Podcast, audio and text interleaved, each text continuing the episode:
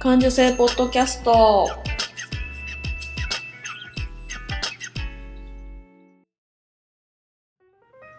子供の頃から感受性が豊かだと言われ続けて大人になった。デザイナーまゆが日々気になったことを感受性豊かにお届けする感受性ポッドキャストです。今日も遠くの友達にカセットで声を送るような気軽な気持ちでスタートします。はい、今日もスタートします。感受性ポッドキャストの、えー、まゆでございます。お久しぶりです。1週間ぶりのお久しぶりです。えっといかがお過ごしでしょうか、えー、東海地方の桜はもうほとんど葉桜になってしまってえっと、入学シーズンだったけど桜大体毎年入学式の頃は桜咲いてんのかな？今年はちょっとやっぱり季節がなんかおかしいですね。でこの間農家をしている友人とも話したんだけど今年はやっぱりお野菜の生育もいまいちだったみたいで、うん、まあしょうがないね。季節とともに生きてる私たちはそれに抗ってもしょうがないんでうん、その都度その都度あ季節今年はこうだなふんふんって、えー、受け止めていくことなんだなって思っていますけども。えっ、とそう久しぶりの出店をしたんですわそのマルシェで。でそれすごいあのえっ、と片田舎の、えー、お寺さんでやってるちっこいイベントちっこいマルシェなんで、まあ、お客さんもそんなに多くはないし今回出店者もめっちゃ少なかった中で私がほとんど1年半ぶりぐらいの出店だったんであの、えっと、主催者さんとかも「久しぶりおかえり」みたいな感じですごくあの熱く、えー、迎えてくれてすごく嬉しくて。うん、でそこのあの知人の農家さんとも話してたんだけどね。うんまあなんかすごくその日はそれまでめちゃくちゃ暑い日が続いてたのになんか雨が降ったり風が吹いたりするような結構寒い日で、うん、まあしょうがないね 季節とか天候にねなんか言ってもしょうがないし、まあ、全部のお天気は恵みの源だでねって言ってその、えーと現場のマルシェのみんなとも話してまあ、私も風邪ひかないように早々にあのそれこそ無理しないとかあの気合い入れないとか なんかあの張り切らないって思いながら久しぶりのところだからやっぱりちょっと気持ちがこうなんていうのあの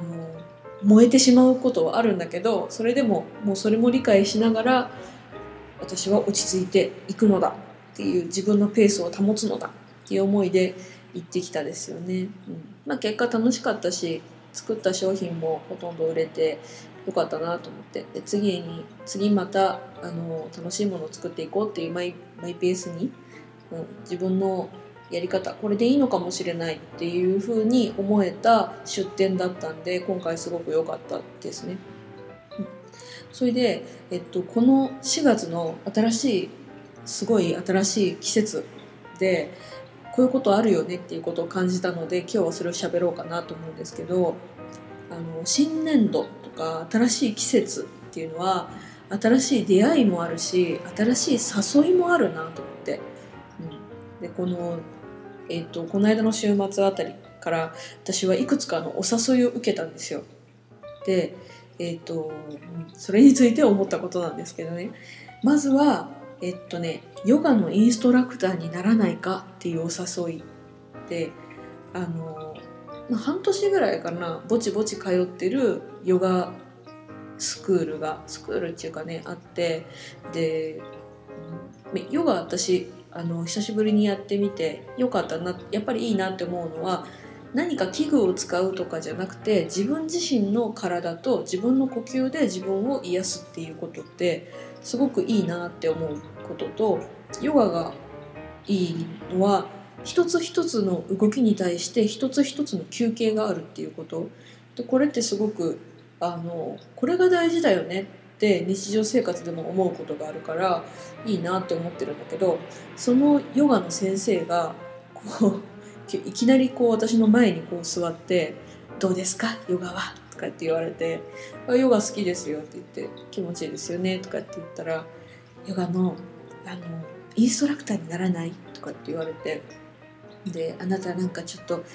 まあ、優しい雰囲気がするしとかって言われて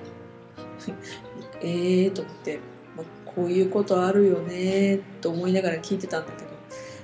なんか変にまた誤解されたり勘違いされたりしつこくされるのも嫌だなと思ったから「いや私は全然優しくないです」って言って「私はあの鬼ですから悪魔ですから」とかって 言ったら「いや人って二面性があるからね」とかって全然こう食い下がらない先生ってもう怖えなと思ったんだけど、うん、まあ、うん、そうそっかと思ってなんとなくこうヨガのインストラクターってどうなんだろうと思って検索もしてみたりとかしてちょっと面白がってる私もいるんですけどあと,、うんとね、仕事のお誘いがちょろっとあったのと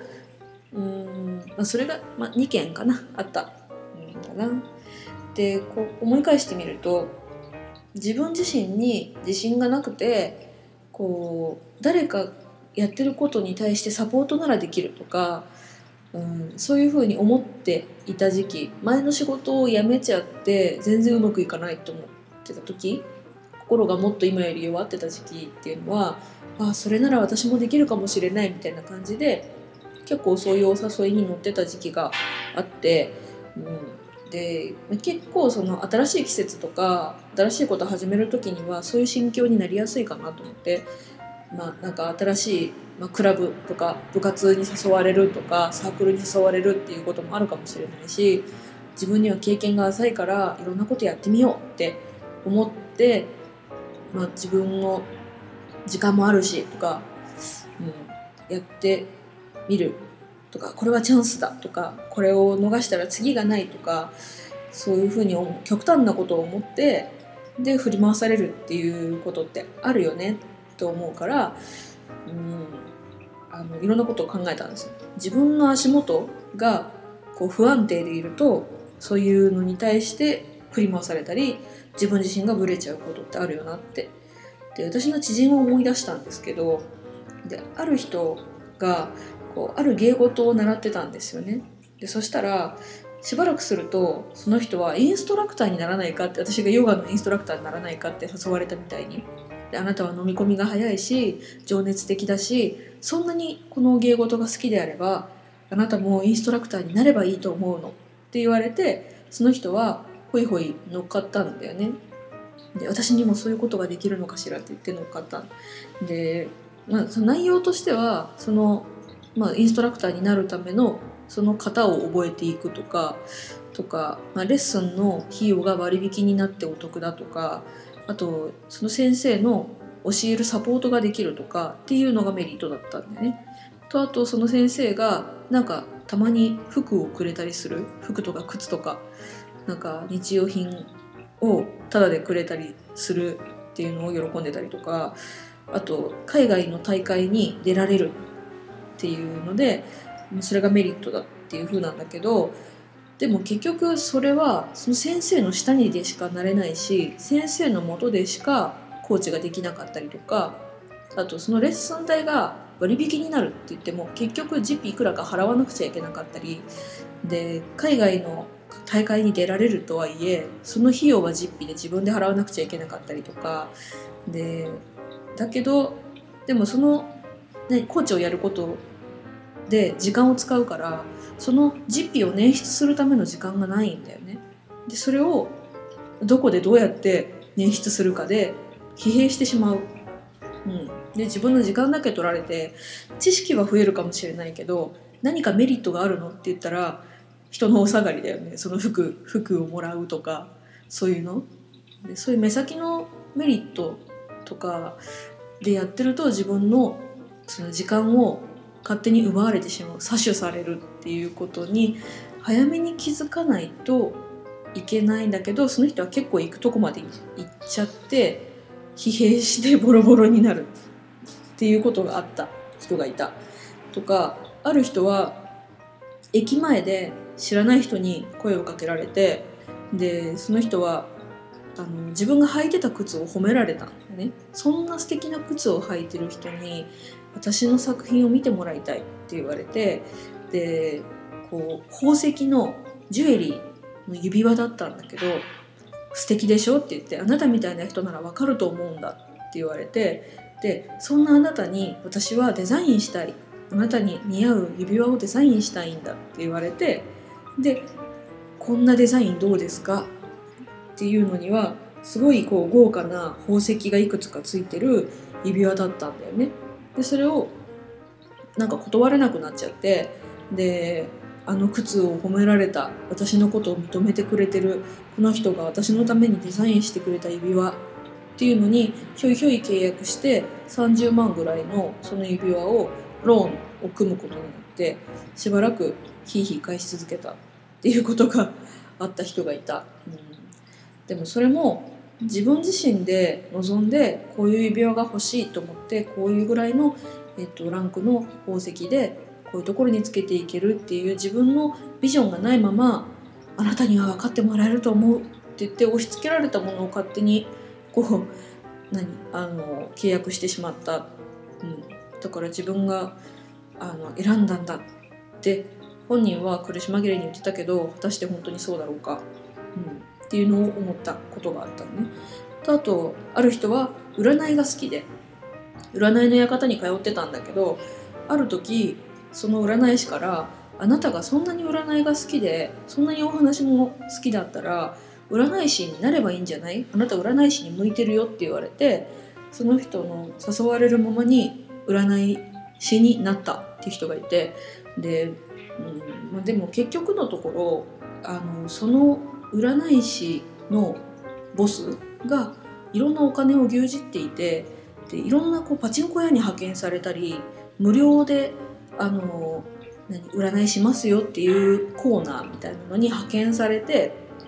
日当いくらかもらえたりするんだけどものすごくこう気を使ったり頭を巡らしたりパワーを人のそのパワーを吸って返してみたいなのがあるからものすごく疲弊して結局くたくたになってでそこの占いの館を辞めた、う、っていうのがあったんだよねでもそういうのって結構いろんなところであるんだけどこう紐解いていくと誘いに乗ったっていうところなんだよね。で、まあ、いろんな誘いに乗って、よく向かう人もいるしそれが100%お誘いに乗ることが100%悪いっていうんじゃないんだけどだけどこう自分自身が本当に選んでいるのかっていうところをこう見ないでいるとやっぱり振り回されるんだよなっていうところを思ったんですよ。で私自身そのうんと会社を辞めた時期に私には何もないどうしようこれからどうしていけばいいのかって弱ってた時にあなたもタロットやったらいいじゃないって言われたのね。で毎朝毎朝自分自身の今日を占うっていうタロットを2年ぐらいかな2年か3年ぐらいやってた時期があってでそのタロットをこうこういう方法で何枚引いてでこのカードにはこういう意味があってっていう本ももあの持ってて大体今でもタロットはできるんだけど一日の今日の一日を自分で朝占っちゃうといいカードが出た時にはやっぱりすごく気分がいいしだダメなカードっていうかすごいあのトラブルが起こるぞっていうカードが出るとものすごく怖くなるし不安になるしちょっと悪いことがあっただけでやっぱり当たったって言って次の占いへのパワーを自分でこう蓄えてしまうっていうことがあって、うん、だからあの私には本当は合ってなかったんだけど実際その私が2年前かな心臓の病気で倒れそうになった時っていうかまあ実際家で倒れてたんだけどその時に私が何をしたかっていうとタロットだったんだよね。でどこの病院に行ったらいいのかこの A と B どっちの病院の方がいいのかとかそんなことを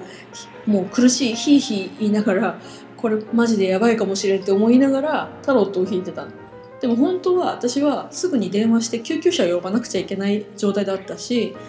あの本当にうっかり死んじゃうかもしれなかったとこだったんだけど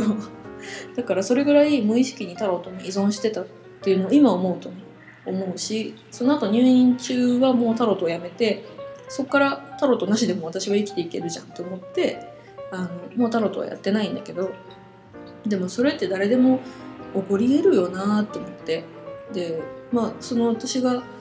えっと、入院することになったのは結局タロットであの分かんなくってその結果どうしたらいいのか分かんなくって最終的に iPhone の Siri って「Hey Siri」ってこう話しかけると起動してくれるあの今起動しするアップの名前は起動しちゃった、うん、このアプリに「心臓が苦しい」とかなんとか言ってそしたら近所のあの病院を紹介してくれて でそこにすぐ自分で行って自分で病院にこうかかることになって入院することになったんだけど実際その自分自身のあの足元が緩んでるっていうことを自分で把握していないとか自分自身がどうすべきかっていうことをあの自分で、えー、と判断するっていうことは本当にトレーニングだし習慣だし気づかないと無理なことなんだなっていうことをすごく思ったので、うん、あのえっとそれっていうのは多分20代からでも30代からでも40代50代60代からでも変えていけると思うからちょっとせっかく新しい季節だし自分自身であの自分の勘を鋭くするとか自分のあの足元地盤を鍛える硬くするっていう風にトレーニングしていこうじゃないかっていうことを思いました。そその2に続きます。